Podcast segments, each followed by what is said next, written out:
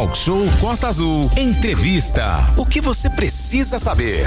A partir de agora e também no nosso canal no YouTube, Rádio Costa Azul FM, na série especial Outubro Rosa, vamos receber a médica ginecologista Elisa Vancini. Confira ao vivo pelo nosso canal no YouTube. Interage, participe pelo nosso WhatsApp, 2433651588. Sim, Aline, e sem mais delongas, a gente dá um super bom dia para a doutora Elisa Vancini, lembrando que a sua participação é fundamental. E esse é um momento para você interagir, se apropriar de conhecimento e principalmente ter informações sobre a questão do sistema reprodutor feminino, que é uma parte indispensável à saúde da mulher. Tem alguns tabus religiosos, tem algumas outras questões.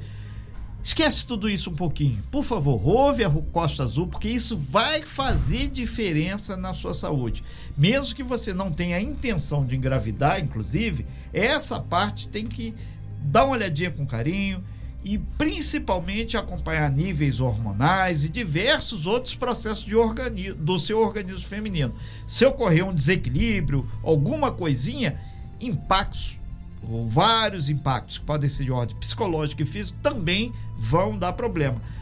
Valente é uma série muito bacana que a gente tem muito orgulho de fazer essa Outubro Rosa, né? Porque isso a gente leva saúde, leva conhecimento, leva informação e no final, conforme a gente já de, teve aqui o retorno, a gente faz gente feliz porque descobriu que tinha um problema e não sabia. Valente. Exatamente. Bom dia, doutora Elisa, muito prazer e obrigado pela tua presença aqui. Eu digo sempre que o corpo feminino, né, o corpo da mulher tem uma série de complexidades maiores do que as do corpo masculino. Por isso a mulher ela deve investir e cuidar muito mais da saúde preventiva para descobrir eventuais problemas. Doutora Elisa, é, qual o maior desafio né, para as mulheres ao cuidar do seu próprio corpo?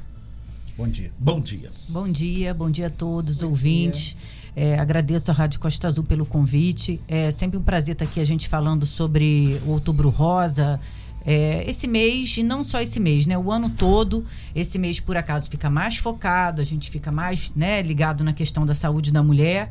Inicialmente, esse esse outubro rosa, ele, né, ele se iniciou lá na década de 90 nos Estados Unidos por conta, esse movimento apareceu por conta do câncer de mama. Sim. É, se começou como uma corrida, né? E aí começou -se a chamar atenção para a questão do câncer de mama.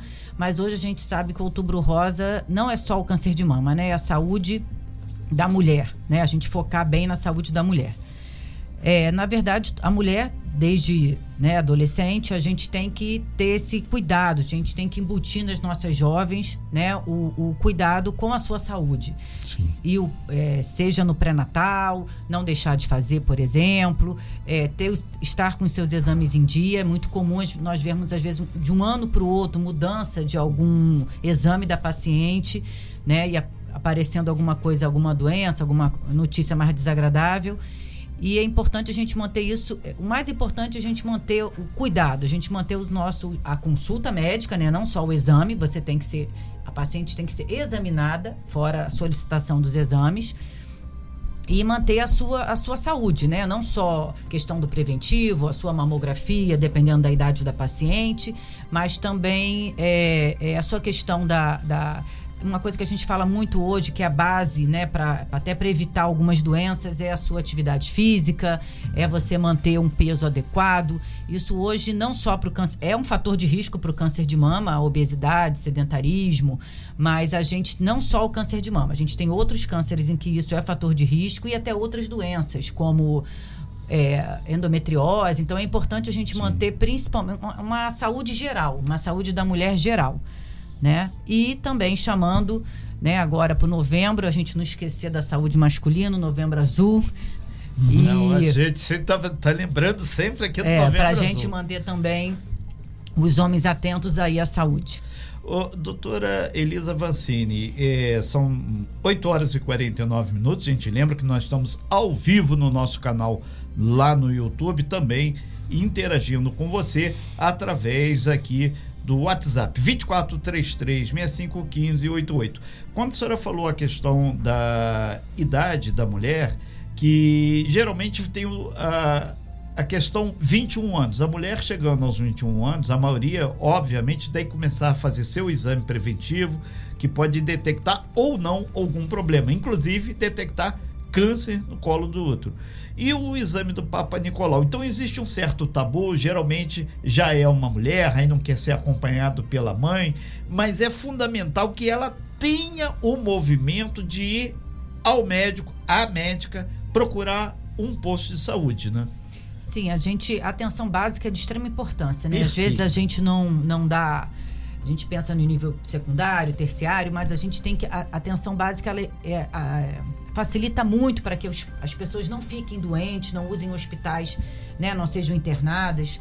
Então você hoje não tem porquê, né? No posto de saúde, você não tem porquê não ter né, aquela comunidade ali, né, é, vista pelo normalmente pelo médico de família, pelo enfermeiro daquele posto, você não ter né, os preventivos em, em dia, de, né, dentro de, de, um ano, os pacientes, segundo o Ministério da Saúde, Angra segue, né, porque tem uma divergência aí da sociedade de mastologia com o Ministério quanto à questão da mamografia, da idade, mas Angra a gente segue o Ministério da Saúde. Então, de 50 a 69 anos, a população-alvo, mesmo que não tenha nenhuma patologia, essa mamografia tem que ser solicitada. Obviamente, antes dos 50, está, está até é, facilmente visto lá na solicitação da mamografia. Você, em alguns casos, você pode pedir antes, não é negado que você peça antes dos 50. E eles recomendam é, de dois em dois anos, se tiver normal né? Uhum. E o preventivo não tem. Hoje você até é liberado para quem, né? Até a enfermeira ela colhe o preventivo e o médico vai ver o resultado, né? Mas não podemos esquecer dessa, que essa paciente também tem que ser sempre examinada. Né? Perfeito. E... Nesse sentido, doutora Elise, é, a gente conversou antes, já surgiu aqui no, no, meu WhatsApp a questão de alguns tabus, entre eles o tabu religioso. Ah, mas eu não, não preciso ir ao médico porque eu oro, eu rezo, eu vou, faço isso, faço aquilo. Mas, na verdade, a saúde independe da critério religioso. Você pode rezar, mas vá ao médico, né? É, às vezes a paciente, posso fazer isso? Posso Pode, você pode fazer, mas não, mas vai seguir, né, o que o médico perfeito, recomendar. Perfeito, é, doutora. É, independente de religião, independente a mulher tem uma idade, ela tem que ser vista. Alguns exames vão começando a, a ter necessidade de serem solicitados, né? Então, uma mulher de 30 anos, eu posso não, não vou solicitar uma mamografia é, né, numa primeira consulta, a não ser que dependendo da história familiar e outras coisas que às vezes a gente tem que perguntar na consulta. Mas mas essa paciente, ela tem que fazer um preventivo, dependendo da queixa, eu posso ter que pedir uma, por exemplo, uma ultrassonografia. Então, independente do que a paciente acredita ou não, né, nós somos iguais. Sim. Né? Então, nós temos que procurar uma assistência médica. E, a, e como eu falei né, anteriormente, isso pode ser feito é, no posto inicialmente. Essa atenção primária, quando bem acompanhada daquela comunidade, vai resolver muitos e muitos problemas, evitando né, que essa paciente complique mais para frente, né, e gere internações e gere outros procedimentos. Nós estamos ao vivo aqui com a doutora Elisa Vancini, falando sobre vários cuidados importantíssimos que as mulheres devem ter. E entrou aqui a missionária Elisiane, que destacou exatamente a importância da fala da senhora. Valente. Não, só quero lembrar que Angra dos Reis tem uma rede extensa de postos de saúde da família, né? A saúde, atenção básica, são quase 40 postos. Então, comunidade, por exemplo, Parque Mambucaba, tem mais de um posto, mais de um módulo de saúde da família. Então, as pessoas podem procurar. Aqui o secretário esteve, secretário de saúde, doutor Glauco, se queixando da ausência das pessoas, inclusive na marcação de exames. Quer dizer, não há justificativa para você não cuidar da sua saúde. Doutora Elisa, eu quero perguntar à senhora sobre o pós-natal. A senhora falou do pré-natal, a importância de acompanhar a gravidez e tal. Mas após a gravidez também, a mulher passa por mudanças no corpo e tem um período de extremo cuidado, né? Para que aquele corpo se recupere do processo gravídico, digamos assim. É, quais os cuidados que a mulher deve ter no pós-natal? Olha, paciente, é, logo depois do parto, normalmente a gente vai fazer um, né, faz uma consulta de puerpério, Sim. tanto até no consultório particular quanto no SUS, a gente marca. Essa, ela vai voltar, nós vamos ver se foi uma cesárea, um parto normal, né? Sim. Caso tenha nascido na maternidade, é, ali na, no Agamar, e a gente vai avaliar, né? É, outra coisa, começar algum anti, uma, né, um, uma anticoncepção para ela, Sim, claro. né? Se essa paciente não teve uma ligadura, a gente tem que propor, né, alguma coisa. Se está, no caso, amamentando, você vai usar uma medicação compatível com a amamentação, Correto. né? E você já esclarece a ela que a sua a vida dela vai ter que voltar ao normal no sentido de exames, Sim, né? sim. Normalmente eu peço, passando aqueles 45 dias, que seria o puerpério, Puerpério. Né? Que você pode ainda ter um sangramento e tudo. Você, dentro de uns 60 dias a 90, essa paciente marcaria, né? Marcaria um ginecologista, que aí tem que voltar ao seu preventivo, Perfeito. né? Acompanhar como é que está aquela amamentação, porque se está um aleitamento exclusivo, se não, tudo bem, tem o papel também do pediatra nesse- nessa questão, mas normalmente eu oriento a ela, olha, com 60, 90 dias, voltar, sua vida vai ter que voltar, né? Voltando ao normal, Inclusive, inclusive, da parte de saúde. inclusive da sua parte ginecológica. Muito bem, doutora. Aline. Doutora, bom dia. A gente né, vem acompanhando principalmente sobre esses casos aqui da, da mamografia, o exame preventivo, que até pouco tempo atrás os nossos ouvintes falaram da dificuldade de você marcar um preventivo, isso na, na, na rede pública Sim. que eu digo, né? No, no SUS aqui na nossa cidade. Mas, e o secretário esteve aqui e disse, né, que falou que, infelizmente, muitas pessoas marcam e não vão. E a gente pode perceber que isso é uma coisa acaba sendo normal. As mulheres não têm procurado para fazer realmente o check-up da saúde. Ah, co- no seu consultório, quando as mulheres chegam, normalmente as, as mulheres que se tratam na saúde particular, elas se tratam mais do que aquelas que têm a disponibilidade do, do- da consulta gratuita, por exemplo, pelo SUS? O que, que você vê diante disso, essa diferença entre o atendimento particular e o atendimento do SUS? As mulheres procuram mais? É, hoje, é, nós, né, 2022, a gente teve um, né, a questão da pandemia, isso atrapalhou bastante, inclusive no particular, a gente, quando a paciente chega, ih, doutora, me atrasei, porque Covid, não sei o quê, você vê que as pacientes hoje estão chegando com um pouco mais do que seria um ano, né? E é, a mesma coisa a gente tem visto no SUS. Realmente, assim, a gente independ, né, do, independente do SUS ou particular, a gente tem que procurar. Se você procura e você não tem aquela oferta, obviamente o usuário ele tem o direito de, né, de reclamar, de tudo. Porém, se está se vendo que não está tendo essa procura, né? Então a gente tem que alertar a população para que vá para o posto. É, por exemplo, agora, né, nesse mês, a gente teve algumas ações, né, da secretaria quanto à questão da- do Outubro Rosa. Sim. Inclusive conversei com, telefonei, né, para a chefe da saúde da mulher até para saber alguns dados para trazer. E teve agora dia 22, né, aquele mutirão nos, nos ESPs e né? é, exame físico, a mamografia. Foram se pedidos em torno de 308, quase 390 mamografias. E segundo ela me passou, por exemplo, até aquele momento, lógico, agora se criou uma demanda maior. Mas até aquele dia 22 não tinha nem demanda assim reprimida para mamografia. Então não tem porquê, né, a paciente não procurar e não fazer. Não tá, né, o posto normalmente né, nos, nos bairros, então não tem porquê, né? Na questão particular, a gente vê que elas procuram, acabam procurando um pouco mais, né? Mas eu acho que hoje não tem porquê da, da paciente do SUS não, né, não procurar o, o, o, o- posto, né? É, acho que até pela dificuldade da marcação também, porque no particular você acaba tendo uma demanda maior de horários, você tem uma disponibilidade melhor de horário, você acaba podendo escolher o dia que você vai e tudo É, mais. às vezes isso atrapalha Isso, um pouquinho. né? O médico tá o terça no posto, um exemplo. Aí a paciente trabalha, realmente isso gera um pouco de dificuldade. É. Mas eu, é, a gente não pode deixar, porque depois você faz algum exame, vem alterado e vai complicar mais ainda a sua. A gente tem que tentar Exatamente. fazer o diagnóstico hoje. O objetivo, acho que do Outubro Rosa também é o diagnóstico precoce. Exatamente. É quanto mais cedo, a, a chance de, de cura de um câncer de mama é no- mais de 90%. Se você descobrir bem cedo, um tumor até 2 centímetros, por exemplo.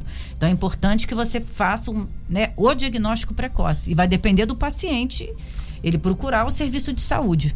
Exatamente. é, doutora Elisa Avancini, é, lembrando que nós estamos ao vivo no nosso canal no YouTube, então você pode interagir. É, sobre a prática de relações sexuais desprotegidas, sem a camisinha, a popular camisinha. O risco pode levar não só a DST, como a outros problemas. Tem atualmente a vacinação contra o HPV, que parece que a- com a pandemia, que a senhora abordou com muita propriedade, parece que as pessoas deram um vácuo no tratamento da saúde. E isso é um problema muito sério, que agora tá voltando, vem o verão aí, o pessoal vai com carga total. Tem que se conscientizar que a história é primeiro o corpo e a saúde, depois o lazer ou o amor ou qualquer outro nome que queiram dar, né? É, a gente tem que, tem que se proteger, né? A camisinha é, é- é o básico, né? É, a paciente pode até usar um anticoncepcional, um DIU ou qualquer outro método contraceptivo, mas tem que ter o uso da né? O uso da, do, da camisinha. Em relação ao HPV, hoje a gente, a vacina pelo SUS, ela é ofertada às meninas de, de 9 a 13 anos, né? E aos meninos também, tá liberado também para os meninos. E não adultos, mulheres adultas, se a gente justificar se a gente justificar pacientes, por exemplo, portadores do vírus HIV, se você justificar, você também tem para pacientes adultos, pacientes com alguma doença autoimune. A gente tem acesso também ao SUS para se você justificar o pedido mesmo que você esteja fora dessa faixa etária. E, e doutora Elisa Vancini, é importante deixar claro, várias pessoas aqui eh, no nosso WhatsApp, tá verdinho aqui, isso é muito importante hoje muitas mulheres participando aqui, dando bom dia e ligadas. O detalhe é o seguinte: o preservativo é distribuído gratuitamente no posto de saúde, gente. Também. Ah, não tenho 10 reais. Então você vai até o posto e tá lá o dispositivo, o displayzinho lá. Ninguém vai te perguntar nada. Você entra, pega, bota da sua bolsa e ponto final. Vai ser feliz, né, doutora? Não existe tabu. Vai lá e pega, né? É, na verdade, tem cada um tem que fazer a sua parte, pensar Perfeito. em si, pensar na sua proteção, né? É, muitas vezes eu até falo para os pacientes, ah, você está usando seu anticoncepcional e o, e o rapaz, né? O seu namorado está fazendo. Ele, eu acho que também essa conscientização tem que vir Sim. da mulher em exigir, mas a gente também tem que ver que essa, o rapaz, né, o homem, ele também tem que se conscientizar que ele também tem que usar. E como você falou, tem, na, tem lá no HMJ, tem no, no 100 ali, tem, é só no você ir lá e pegar. Não tem por, no posto de saúde, não tem por que não, não, tem por que não usar.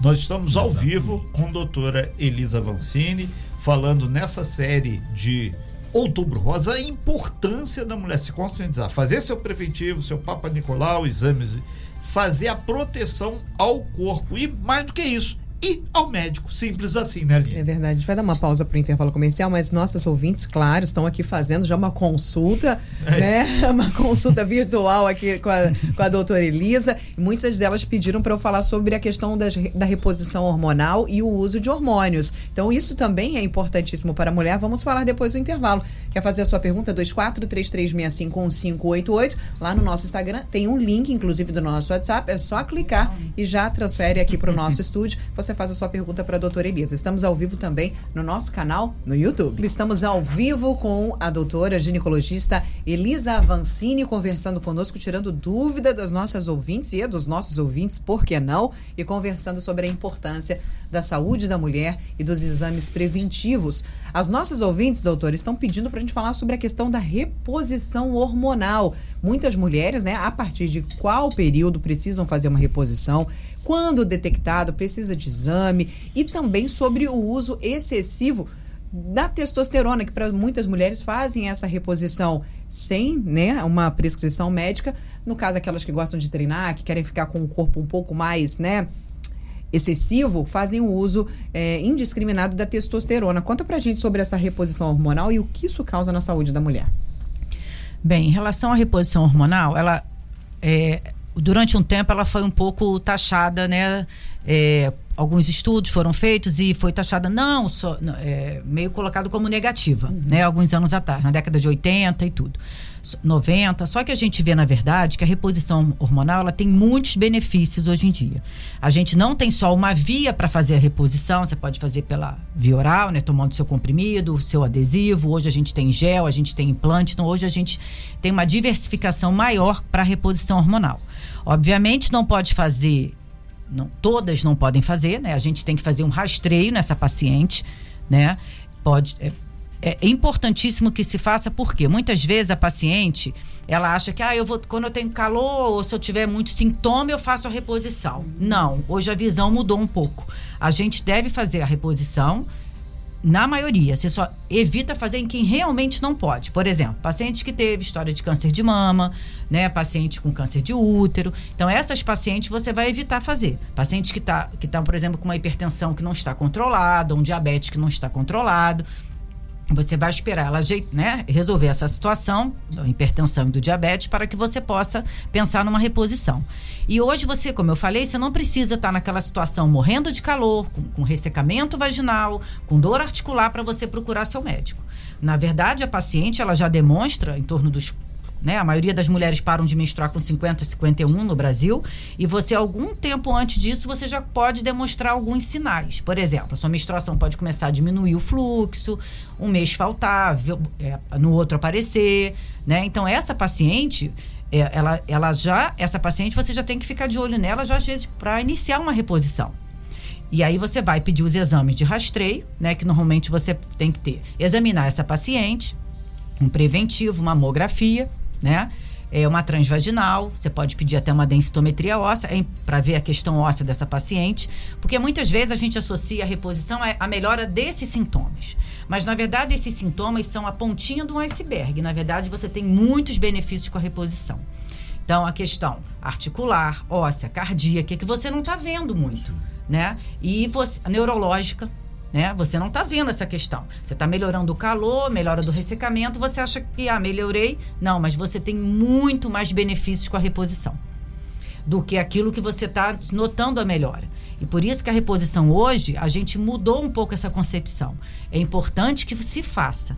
Você só não vai fazer em quem não. Você só não deve fazer, obviamente, em quem não pode. E neste caso também, a, a reposição hoje, né, por conta da, da tecnologia, faz-se também o uso, a gente falava sobre o chip da beleza, que é a digestrinona, implantes. Esses implantes, inclusive, são utilizados também para aquelas mulheres que têm ovário policístico, para melhorar várias coisas, inclusive para dar um upgrade no corpo. E essas eh, substâncias que são utilizadas para dar um boom no corpo, elas são. É. Como é que funciona é, isso? A gente tem que tomar muito cuidado, porque a gente vê muito assim, é, não médicos receitando, uhum. né? E as pacientes fazendo uso, doses, às vezes, até doses. Uma testosterona masculina, você tem uma dose, uma testosterona feminina, você tem outra dose. Então, hoje, para a gente repor uma testosterona, você tem que ter uma indicação. Você faz, você mede os hormônios. Se essa paciente está usando um anticoncepcional, ela tem que suspender em 60 dias no mínimo para que você possa medir os hormônios dessa paciente. Hum. Ela tem uma baixa de testosterona, ela tem queixa de queda de libido, né? Aí você vai até pensar em repor. Né? É, tem que tomar cuidado exatamente com essas outras medicações que se fazem aí, né? Como a gente, a gente vê em academias, em alguns locais assim, porque você pode repor se você tiver indicação. E você vai repor uma testosterona bioidêntica, uma testosterona na dose daquela paciente. Normalmente você vai calcular para cada paciente idade, peso, sintoma. Você tem uma plataforma que você põe esses dados, inclusive os hormônios quanto que deu de cada paciente para que você possa ver a dose da paciente. É muito mais complexo do é, que as pessoas. Eu estou aqui recebendo milhões de mensagens. Inclusive para a reposição hormonal, eu vou ver o sintoma da paciente, eu vou ver o, o, peso, eu vou ver a idade, eu vou ver quanto que está o FSH daquela paciente, uhum. o estradiol daquela paciente. Pode estar um pouquinho diferente da outra. Então você pode botar um exemplo, 100 em uma paciente, 125 na outra, vai depender do que você, do que essa é por, plataforma te passar, é por exemplo. o coleguinha tá tomando X, ML, não, que ah, eu vou tomar igual, tem, né? né? Principalmente nas mulheres. E doutora, ah, toma tanto, tanto, sei o quê. Aí, o que cada esse um uso é um, indiscriminado um. dessas substâncias, né? Além, obviamente, da queda de cabelo, espinhas, a, a, a virilização do rosto, a masculinização. Voz. O que internamente isso é, pode causar outra, A gente tem que, normalmente, quando você faz a reposição, você tem que pedir a parte hepática, a parte renal, você tem que ver outras coisas. Às vezes a gente pede até uma ultrassom de abdômen total, para você também, né? Você vai ver essa paciente como um todo para fazer essa reposição. Então tem que tomar cuidado com o que se usa, né, com que a, né, o, a, a dose, por exemplo, né? Obviamente essa, a paciente está numa academia, você, ela, você já olha, você já nota uma paciente que faz o uso de uma dose exagerada do que uma paciente que Principalmente tem quando ela dá bom dia, né? Sim, que tem porque é um bom dia um pouco mais o, um bom dia um pouco mais né um pouco mais forte com a voz um pouco mais forte né agora daqui a alguns anos ela pode apresentar você tem que é, é muito assim perigo agora você pode estar satisfeita uhum. mas daqui a algum tempo você tem você não sabe o que pode aparecer naquela paciente, né? Pelo uso excessivo. Doutora, tem uma pergunta aqui interessantíssima. Pode ser até. Nosso ouvinte está falando assim, ah, Aline, eu acho que pode ser até bobeira, mas eu vou perguntar. Essa reposição hormonal, ela acontece? Você pode fazer esse pedido ao ginecologista do SUS, por exemplo? Vai até a consulta do SUS, ele pode prescrever essa. essa a, a reposição hormonal? Acontece? Olha, é ou é, é considerado paciente. estético? Ou detectar. Não, não. A reposição hormonal não. A reposição uhum. é um tratamento. Uhum. Estou falando na época da que seria da menopausa. Uhum. Mas né? deixa, deixa, eu complementar aqui. Numa consulta regular, num posto de saúde, o médico percebe, identifica essa necessidade de reposição É, normalmente, se ele, para, por exemplo, se ela for num médico de família, ele Isso. provavelmente vai fazer uma referência para o ginecologista. Perfeito. E tem, né? No, no Sem Centro tem ginecologistas, tem agenda, a Uhum. gente recebe primeira vez, né, do, do, do município todo. E essa paciente, ela, se ela viesse já, por exemplo, com uma mamografia, uma transvaginal, um, né, uma rotina de sangue, já ajudaria. Porque daí a gente já vê aquela paciente, vai fazer uma anamnese com ela e você pode fazer uma reposição na paciente mesmo no SUS, não tem problema. Entendi. Perfeito. Com recomendação justamente para essas, essas ah, patologias que você se referiu aí, né? Perfeito. Deixa eu perguntar sobre a saúde do homem, que não é o assunto aqui, mas vou perguntar. O homem também tem essas variações hormonais ao longo da vida? Tem, principalmente quando ele né, vai ficando com mais idade, tem sim. Principalmente de testosterona, né? A Sim. gente hoje vê. Às vezes tem uma queda depois da Mas testosterona. o, é que o, homem não. Vai, né, faz a tua não con- tem faz essa- faz a pergunta que teu amigo tem. falou pra você Não, fazer, não é faz. isso, é porque o homem não Ah. tem essa preocupação com saúde. Então você não vê um homem conversando sobre reposição Ah, não, hormonal. não, você não vê, mas a maioria, principalmente, né? Eu sou professora de educação física, doutora, então no mundo da academia você vê a preocupação, inclusive é um status, é um troféu quando a sua taxa de testosterona tá lá em cima, porque isso significa virilidade para um homem, né? Uhum. Você tá com uma taxa de testosterona lá em cima. Doutora, quanto é mais ou menos a média de uma taxa de testosterona aí para um. Vamos fazer na faixa dos 35 a 45 anos, que é a idade aí do valente. Qual seria uma taxa ideal de testosterona? Pra gente saber, pra deixar de- Medindo. ele bem deprimido. Medindo, se for fazer a medida no sangue, Não a tem como saber, porque eu não faço exame, não tem como É, fazer, não, mas aí, em você média você, fazer. tem uma, uma testosterona masculina, ela é 300 e pouco, 400, ela é mais, bem mais alta do que a feminina. Perfeito. Né? Então, assim, normalmente isso para um homem, Valente, é, uma, é um troféu. Quanto maior tá a sua taxa de testosterona, mais, mais você se sente, melhor você se sente. Você tem aí, entre aspas, energia. E a mulher, doutora, existe isso também. Quando tá faltando testosterona feminina total, a mulher se sente mais cansada. Isso é verdade ou isso é mito? Como é que funciona Não, isso? realmente ela se sente sim. Tem essa queixa de você ficar mais desanimada, às vezes, como eu te falei, a queda da libido, né? Tem muito essa queixa. Só que você também tem que olhar outros fatores. Sim. Por exemplo, se essa paciente usa anticoncepcional, o anticoncepcional já vai fazer uma queda da libido importante. Então, primeira coisa, você tem que mudar primeiro, né? Ó, vamos tirar o anticoncepcional, vamos tentar outro método, né? É, associar coisas na vida dessa paciente, se não faz atividade física, como eu falei, associar atividade física, vamos uma nutricionista, vamos melhorar um pouco essa questão alimentar, mudando tudo isso. Você mede na paciente, né? E aí você ainda vê uma baixa da testosterona, sim, você não pode repor sem ter, sem que você tenha uma indicação. É, nós estamos ao vivo com a doutora Elisa Vancini, ginecologista, dentro da série Outubro Rosa. Doutora, várias pessoas conversando aqui e pedindo, uma delas, ela disse que ela já passou por uma intervenção cirúrgica, ela não tem mais o útero e ela passa por esse diagnóstico que a senhora falou, tem o ressecamento, aquela coisa toda. Para esse tipo de de mulher, ela tem que procurar o ginecologista também para ela ter a orientação. E teve uma outra menina aqui que ela falou que volta e meia ela tem problemas, tipo um cistite, tipo um corrimentozinho. Ela botou no singular e depois botou no plural aqui. Ou seja, ela tem que procurar para ontem um médico também, porque algo de estranho acontece, né? É, e né, ver a situação dos, né, principalmente Perfeito. do preventivo dela como está, Como está? né? E a questão hormonal dela, o ressecamento pode ser já, dependendo da idade dela, né? Você pode fazer às vezes um tratamento só local com algum creme vaginal. E com que periodicidade é essa mulher abaixo de 21 anos, que a gente deu um foco aqui, ela tem que começar a partir da menarca da primeira menstruação, a mamãe ou a responsável já leva ela ao médico? É, eu sempre falo para eu acho que essa, essa data é importante. A menina menstruou, Perfeito. você leva ela ao ginecologista para uma consulta, para ela conhecer, porque elas vão muito amedrontadas, né, com medo Então de é porque você importante sai de um pediatra, né, e vai para um ginecologista. Então, Verdade. a primeira menstruação, eu acho que é uma data boa para você, pelo menos a sua filha ter aquele conhecimento, que tem uma outra médica que vai acompanhá-la mais na frente. Não precisa, a menina precisa ir todo ano? Não. Acho que a primeira vez, quando menstrua, é uma boa data.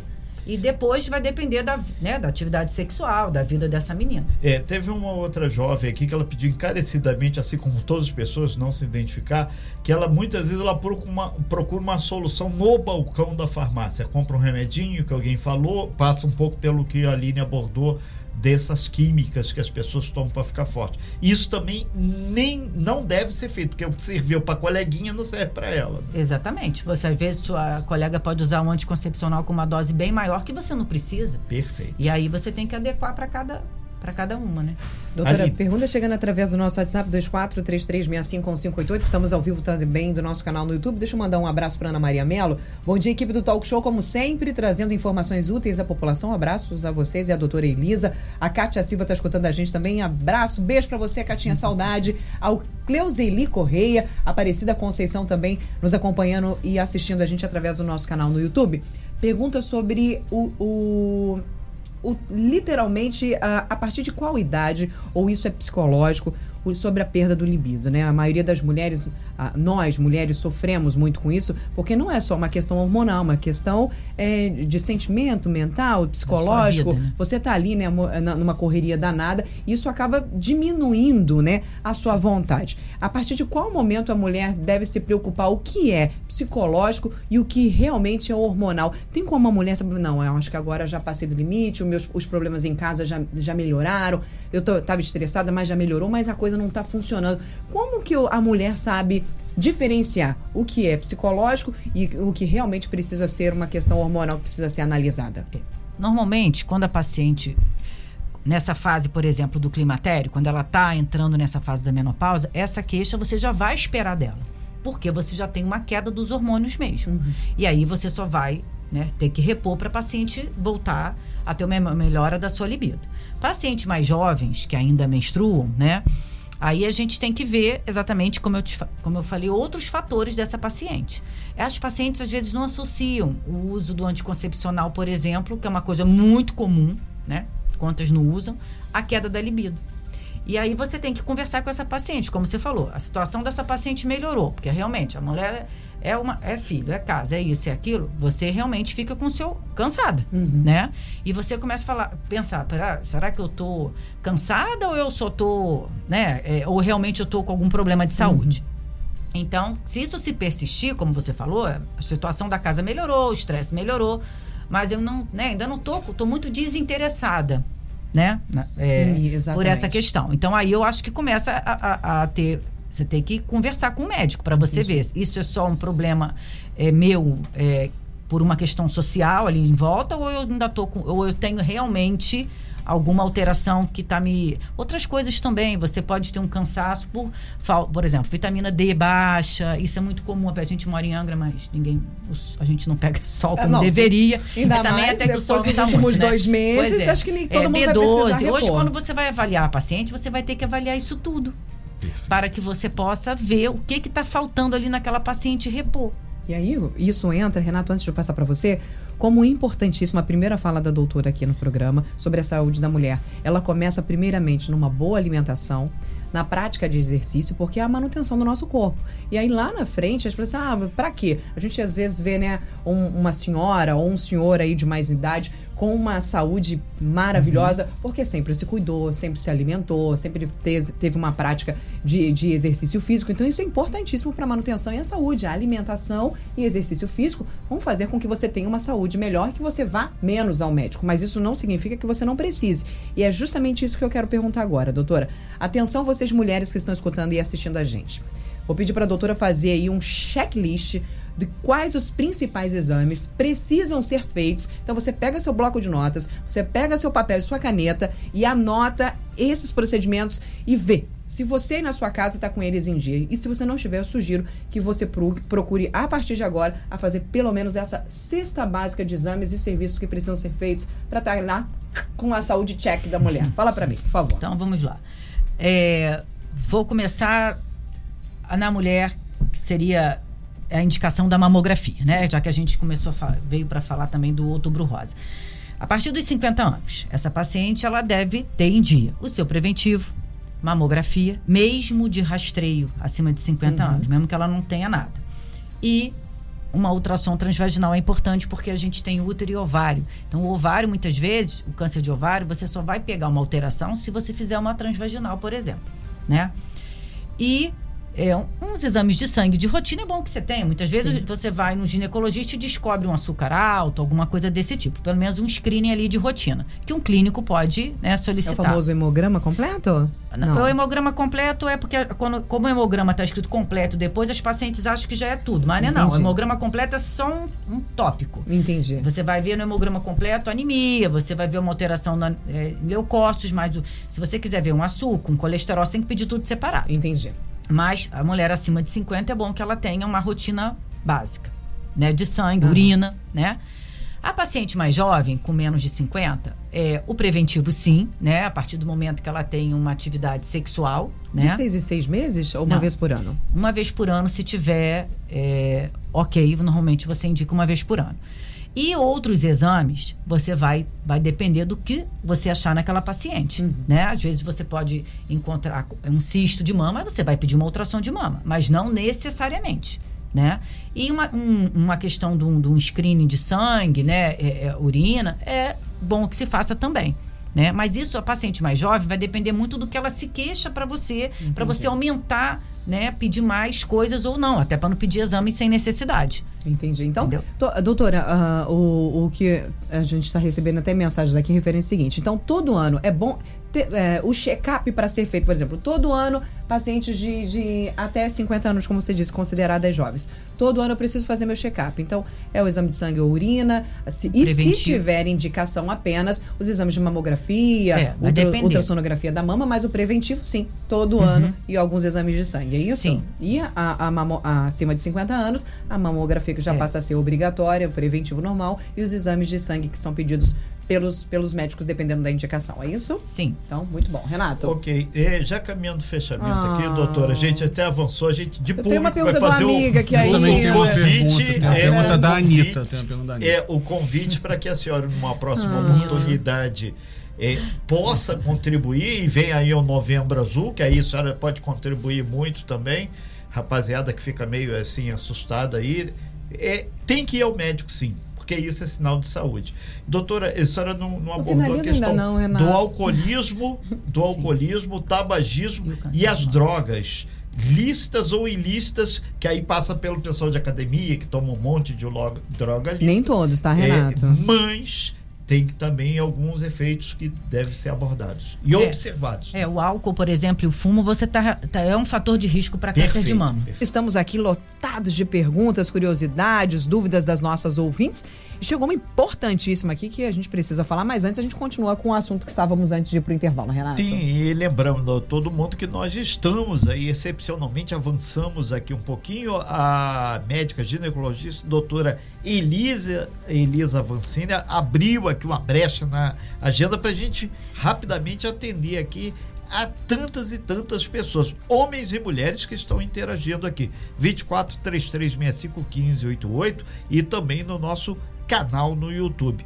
É, doutora Elisa, as pessoas comentando aqui, va- uma teve uma agora que falou que está até, depois do que a senhora falou, está até saindo para caminhar para pegar um sol Isso, também. Quer dizer, já estamos fazendo. Nadei uma mitocôndria ativa. É, É, já estão cumprindo aqui A essa- vitamina D está disponível no, no, na, pro médico no SUS, por exemplo? Não, né? Não. Ela, se você só tem no SUS, quando você passa o cálcio, ele vem junto com a vitamina Ah, D, entendi. mas não separado. é, a- é, comentando aqui exatamente sobre alguns pontos. Entre eles aqui, é, abordamos a questão da automedicação, que não pode, procure o médico, a questão do tabu religioso também e a questão da pessoa que retirou o útero. Isso daí a pessoa deve procurar o, o médico também para fazer esse, essa observação como vai repor ou não a questão aí sim dos, dos próprios hormônios, né? Sim, a pessoa, a mulher que tirou o útero, ela também deve fazer a sua reposição hormonal. Inclusive, a reposição fica um pouco mais simplificada, porque ela tirou o útero. Então, a gente pode tirar um hormônio da reposição. A gente não precisa fazer todos que a gente normalmente faz para quem tem útero. Você pode tirar um, fica até mais fácil a reposição, mais E- simples. E a questão da mama Tem, também. mas tem que ser examinada, porque muitas qualquer vezes carocinho, dor, pinta, a qualquer mama, coisa. a mulher deve ser examinada mesmo, né? A mama que não tenha, não sinta nada, né? Até porque você tem que solicitar, né? Como a gente falou, acima dos 50 uma mamografia. Às vezes nessa mamografia, mesmo você não sentindo nada, você pode ter alguma alteração. Perfeito. Aline. Pergunta da nossa ouvinte aqui, importantíssima, pode ser a sua dúvida também. Doutora, vou no posto de, de, de, saúde, vou lá, fiz, marquei meu preventivo, marquei minha consulta e sempre quem me atende é uma enfermeira. Eu nunca passei por um ginecologista, é sempre a enfermeira que faz, o, faz a coleta, que faz o exame. Isso é permitido? Como é que funciona essa questão? É, na verdade, a enfermeira hoje, ela tem mais funções, né, do que antes. E realmente é permitido. Não está sendo feito nada contrário. Por exemplo, o preventivo, ela pode colher, né? É, quem vai ver esse resultado deve ser o médico, né? E examinar a paciente a mama e tudo também era, né? Normalmente o médico que faz. Uhum. Porque se esse preventivo alterar, tiver alguma coisa, mesmo simples, ela não pode prescrever. Então quem vai prescrever é o doutor do posto. Outra coisa, por exemplo, o pré-natal, né? Que a gente vê muito uhum. pré-natal com enfermeiro. Um pré-natal de baixo risco, ele pode ser feito pela enfermeira. Sim. Normalmente eles fazem uma consulta com o enfermeiro, uma consulta com o médico de família. E assim vai o pré-natal. Porque a gente tem polos de pré-natal de alto risco. Então, se vendo alguma alteração, né, encaminha essa parte até está bem dividida, né? Tá bem dividida hoje. É, o pré-natal de alto risco se encaminha para a doutora daque, ou o doutor daquela região, entendeu? Uhum, então ela pode fazer sim. Perfeito. Está respondida a pergunta do nosso ouvintes. Um abraço a todos os enfermeiros, a todos os módulos. Agora, outra pergunta importantíssima também, chegando aqui sobre a questão do planejamento familiar, doutora. Como é que está essa questão aqui no nosso município? As pessoas procuram bastante para fazer essa, esse planejamento. Olha, e, e quais são as regras? O que pode ser feito? Procuram sim. Hoje você no planejamento, hoje você tem que ter o planejamento né, no posto, essa estrutura no posto de saúde. A gente até uma época tinha no Sem Centro, hoje a gente, por exemplo, não tem mais, então a gente tem que vai ter que utilizar, a paciente vai ter que utilizar o seu posto, né? E tem que ser feita aquelas, até hoje, aquelas quatro reuniões, né? Em que você vai, vão ser preenchidos uns papéis e a paciente ela vai escolher. Ela pelo DIL, pela vasectomia, pela ligadura. Obviamente tem regras, né, para essa escolha de, de idade, número de filhos. E a paciente, por exemplo, escolheu um DIL, né? Essa paciente tem que fazer as quatro reuniões porque esse documento vai para FUSAR, vai ser carimbado, vai ser visto pela saúde da mulher e esse DIL vai ser disponibilizado para a paciente. Então, uhum. Então, para esse DIL ser disponibilizado, ela tem que fazer as reuniões. Então a gente tem que, as pacientes, né, tem que ver no seu posto, tem que exigir que exista uma estrutura para que seja feito o planejamento. Uhum. E esse DIU, ele vai ser colocado lá no PAN, por exemplo. A gente tem um médico né, que ele faz essa parte do DIU. E a ligadura é feita no HMJ, uhum. né? Eu acho que as vasectomias também hoje estão no HMJ. E não tem. Por quê? Se os postos tiverem né, com essa estrutura mínima em que seja feita essas reuniões, né? É, são grupos, eles chamam grupos, né? E aí você pega, forma um grupo, você tem aquelas quatro reuniões completas. O papel vai para fusar. Né, volta para o posto. Tanto é que quando essa paciente ela vai opta por uma ligadura, quando ela é interna, eu já aviso. Seu, né, você está com, com né, paciente às vezes quarta cesariana, múltiplas cesáreas, você poderia até fazer a ligadura, né, pós-parto. Uhum. E aí você leva o seu planejamento né? Porque tem que ter esse documento para o doutor poder uhum. ter essa é, é autorização, autorização para você poder fazer a sua ligadura. Doutora, uma pergunta que ficou aqui, uma curiosidade. Quais são as mudanças no corpo da mulher depois dessa ligadura? Ela, ela sente alguma coisa diferente? Por exemplo, é questão hormonal? O corpo modifica muito? Que muitas mulheres ficam com medo de fazer isso, com medo de, ah, vai modificar meu corpo, eu vou engordar muito. É, tem alguma coisa que, tem alguma característica que seja expressiva para as mulheres que têm ligadura e fazem, fazem fazem esse tipo de cirurgia? Olha, normalmente não. E a, a, pergunta sempre comum delas, ah, aumenta muito o tempo da, por exemplo, de uma cesárea, uhum. né? Porque, obviamente, nem todas vão poder ligar na cesárea. Você tem que seguir, né? Aquela lei ali. Não, não, não aumenta muito o tempo, né? E não tem, assim, mudanças importantes, não. Uma coisa que a gente sabe que é verdadeira, paciente refere muito ao aumento do fluxo, não são todas, uhum. mas algumas referem um aumento do fluxo menstrual pós-ligadura. Isso realmente é verídico. A gente nota, né, pela questão hormonal da progesterona, que você tem um aumento da, do fluxo pós-ligadura. Agora, questão de ganho de peso, questão da sua libido, por exemplo, não. Você não tem interferência na, da ligadura nessa, nessas, nessas questões, não. Doutora, você falou sobre isso. Eu, eu tive uma gestação gemelar e durante o parto, por ter sido um parto de risco, a médica na época ela falou que ela não ia fazer porque é, obviamente normal por conta de repente né se uma criança vier a ter algum tenha. problema uh, não iríamos fazer posteriormente eu faria isso e obviamente optei por não entrar novamente numa sala de cirurgia Depois da cirurgia, qual outro você indicaria? Qual ah, você, Elisa, enquanto profissional, indica o melhor método ah, depois da cirurgia? Caso aquela mulher, olha, eu não vou, eu tenho medo de cirurgia, eu não quero fazer. Qual outro Hoje- método que seja eficaz? Hoje, um método eficaz, que aí você tem hormonal ou não hormonal, por exemplo, pelo SUS a gente tem o, o DIL não hormonal, Uhum. que né, o de cobre que dura 10 anos. Hoje eu acho que o DIL é uma boa opção para paciente. Uhum. O não hormonal. Ou hormonal, aí você vai ver de acordo com o paciente. Hoje você tem alguns tipos de DILs. Antigamente a gente só tinha né, o, O de cobre. cobre lá de cobre. De cobre. E que tem muita utilidade hoje. A gente ainda põe DIL de cobre. Mesmo na paciente particular, só vai botar só no SUS? Não, mesmo na paciente particular você Entendi. tem indicação de DIL de cobre. E hoje eu acho que o método realmente melhor para paciente, tendo os exames básicos para ela botar, o DIL é um bom método. Perfeito. O Valente, a gente estava conversando aqui, né? Ah, ele iria fazer a pergunta dele, vai fazer a pergunta agora, mas uma coisa que vale a pena ressaltar é que existe muito ainda, a gente falou da saúde da mulher e passa, obviamente, pela gravidez, pela gestação, porque somos as únicas capazes disso.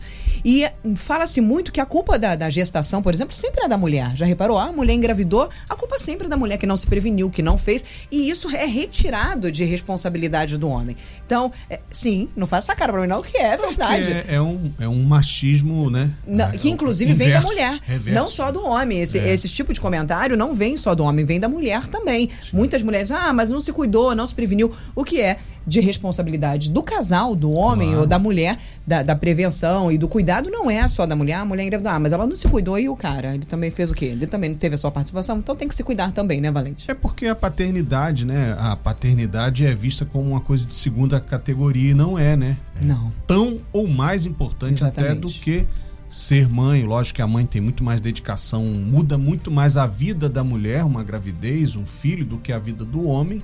Eu digo isso e não é no sentido machista da situação dessa questão, mas de fato, né? A vida da mulher é muito mais alterada. Agora, tá cheio de homem com pensamento estranho a respeito disso sombra da contracepção, da, da ah, não vou fazer a vasectomia porque isso Que é muito altera a mais minha fácil, né, doutor, virilidade. para um e a casal, né? vasectomia é um é procedimento mais que o cara vai de manhã e sai à tarde. Exatamente. Não é invasivo como é Como uma mulher. cirurgia Agora- na mulher. Enfim, é, a sociedade tem que evoluir para isso, gente. Tem que compreender que as responsabilidades de contracepção são dos dois parceiros, homem e mulher. Doutora, tem uma- um questionamento aqui do uma ouvinte mandou pra gente, eu não sei se é verdade, você pode responder isso pra, pra gente. Doutora, é verdade que a laqueadura independente, ela é independente da assinatura do marido? A mulher pode no fazer? momento ainda não. Não? Isso é outro então, Na verdade, também. não, olha só, vamos esclarecer. E tem o planejamento familiar. Sim. Se a paciente é divorciada, separada, tem Ok. local para o marido assinar. Mas aí vai ser escrito que ela é divorciada, não é solteira, né? Porém, se ela tem um parceiro, normal, ainda usa-se aquele local para o parceiro assinar. Há uma mudança, tá para vir uma mudança na lei para o ano que vem, a partir de março, em que a idade vai mudar de 25 para 21 anos. Porém, ainda se mantém essa observação, com dois filhos vivos. Ah, É tá. isso Os que critérios, doutora, é. né? E os Mesmo critérios com a- tá mesmo mudar que a partir de março tenha do ano que 25 vem. anos, quatro filhos, ainda vai precisar da autorização do parceiro? Se ela for, assim, já não viver sozinha com esses quatro Sim. filhos, Não. não. Ela vai informar, né? Vai, vai, ela não tem, não é casada nem nada, então vai se informado ali no, na, no, no- na documentação. Uhum. E a lei tá para mudar a partir de março do ano que Tomara. vem, que é, seria 21 anos agora, Sim. com dois filhos vivos. Então tem que tomar cuidado, porque às vezes os pacientes acham, ah, na segunda cesárea eu posso ligar. Não, necess... de- não necessariamente, porque você tem que ter dois filhos Uhum. vivos. Então tem que ver a lei com muito cuidado, né? Pra não achar que, ah, 21 anos tenho dois filhos, vou ligar. Não, não necessariamente. E agora, então, não teria necessidade da assinatura do parceiro, a partir de março do ano que vem. Caramba, que paulada é essa agora na minha, na, na minha cara, hein? Obrigada, viu, pela, pela sua pergunta, querida, que está aqui tentando tirar, tirar suas dúvidas aqui. Então, é, doutora, eu tenho 21 anos, por exemplo, né? Dá pra saber que não é meu caso, né, gente? Porque eu não tenho tre- 21. Eu tenho 21 anos, não tenho pretensão, por exemplo, de ter filhos, não levo jeito pra coisa, não gosto, não quero criança, porque a gente vê, infelizmente, neste mundo que tem gente que não leva jeito pra ser mãe, não quero colocar ninguém no mundo. Eu não posso fazer. Não. É, é, a gente Pois vê, é, é né, um- a, gente- é é uma, um- a lei no Brasil realmente não protege muito bem É as um crianças, porque a gente acaba, né, né? diante disso, é, vendo muitas crianças abandonadas, maltratadas por falar assim, ah, isso, mas isso não é mãe, por exemplo. É, é, se isso poder- pudesse ser feito, assim, olha, eu não quero, ela tem, obviamente, a opção de se prevenir, de não, não Sim, dos é métodos. Se normais, você né? uma paciente assim, você está indo contra a lei, porque essa paciente ela tem outros métodos que ela pode utilizar. Sim. Às vezes a gente foca muito na ligadura, mas você tem outros métodos. Ah, né? Porque se depender do, do paciente, não acontece, porque você, ah, vamos usar da consciência. Olha onde a consciência leva o brasileiro, né? É, tem que mudar a lei, porque, como diz a, a- meu corpo, minhas regras. Não é. Não Não é. é, meu corpo, minhas regras. É. As regras que quando você fez. quando o Tá seu bem. corpo e as suas regras prejudicam o outro, aí já tem, a gente já tem que sentar e conversar novamente, né, Exatamente. Renato? Perfeito. É, só para fazer aquele papel espinhoso aqui. Ai, meu Ou Deus. seja, doutora Elisa Vancini, ginecologista, a gente agradece Ah. muito a sua presença aqui, agradece muito mais até as pessoas que interagiram com Sim, a gente através obrigada. do YouTube, através do nosso WhatsApp. E lembrar para todo mundo que cuidado ginecológico, a mulher deve escolher o médico, deve discutir confortavelmente, deve conversar, fazer isso que a gente fez aqui. Pode ser tema delicado, mas é uma dúvida, tem que ser esclarecido. Isso envolve sexo, envolve os métodos anticoncepcionais, questões de gravidez e há também problemas relacionados à menopausa. Então, o profissional de saúde, que pode ser o médico, pode ser enfermeira obstetra, pode ser enfermeiro especializado, pode ser assistente médico, em suma, procurem quem realmente entende do assunto. Ah, mas o coleguinha da esquina, o coleguinha da esquina é o coleguinha da esquina para você tomar um copo de leite na padaria. É diferente de ir ao posto de saúde e ter informação. Doutora Elisa, a gente acredita que avançamos muito, contribu contribuímos aqui no Outubro Rosa e pode ter certeza que muita gente está indo caminhar agora conforme. Fiquei muito feliz de ver aqui. Muita gente tá com a pulga atrás da orelha, senhora. sabendo que tem muita coisa pra, pra vigiar, Exatamente. literalmente, né? Pra- É, e outra coisa, graças a- a- a- ao WhatsApp, as pessoas se sentem tranquilas para colocar muitas coisas que não colocariam, às vezes, no consultório por motivos de tabu religioso Uhum. ou outra coisa. E vem aí, a quem interessar, aos homens, o Novembro Azul, hein? É. Doutora, muito obrigado. Muito obrigada a todos. Ai, obrigada. Ah, não, calma. O pessoal Calma. tá pedindo o telefone e o endereço dela. Pelo, Sim. tá quase assim, pelo amor de Deus, me dá o telefone dela e o endereço. O endereço é aqui pertinho, na Rua da Aham. Conceição, 231, prédio aqui do cartório, terceiro andar. E o telefone? O telefone é doutora? 3367-1785. 1785. Vá lá, procure um médico, vá cuidar da sua saúde, esteja bem e todos vão ficar bem. Afinal de contas, uma mulher com a saúde, a casa dela sempre estará protegida e os seus filhos felizes. Uma mulher feliz tem filhos felizes, uma sociedade, quem está ao seu redor, não quer. Cabelo feito. Unha, sobrancelha. É, tem, na, na verdade, pra gente ficar feliz. Tem mais não, coisa. Tem mais E coisa. outra coisa, o- o- a Costa Azul gosta de fazer gente feliz, por isso que a gente fez esse tipo de matéria. E fechamos com chave de ouro a nossa série especial aqui, Outubro Rosa. É isso Aline? aí. Abraço pra você, doutora. Muito obrigada. As nossas ouvintes queridas que participaram conosco.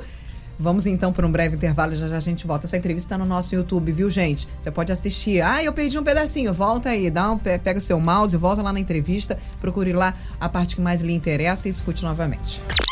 Sem fake news. Talk show. Você ouve? Você sabe.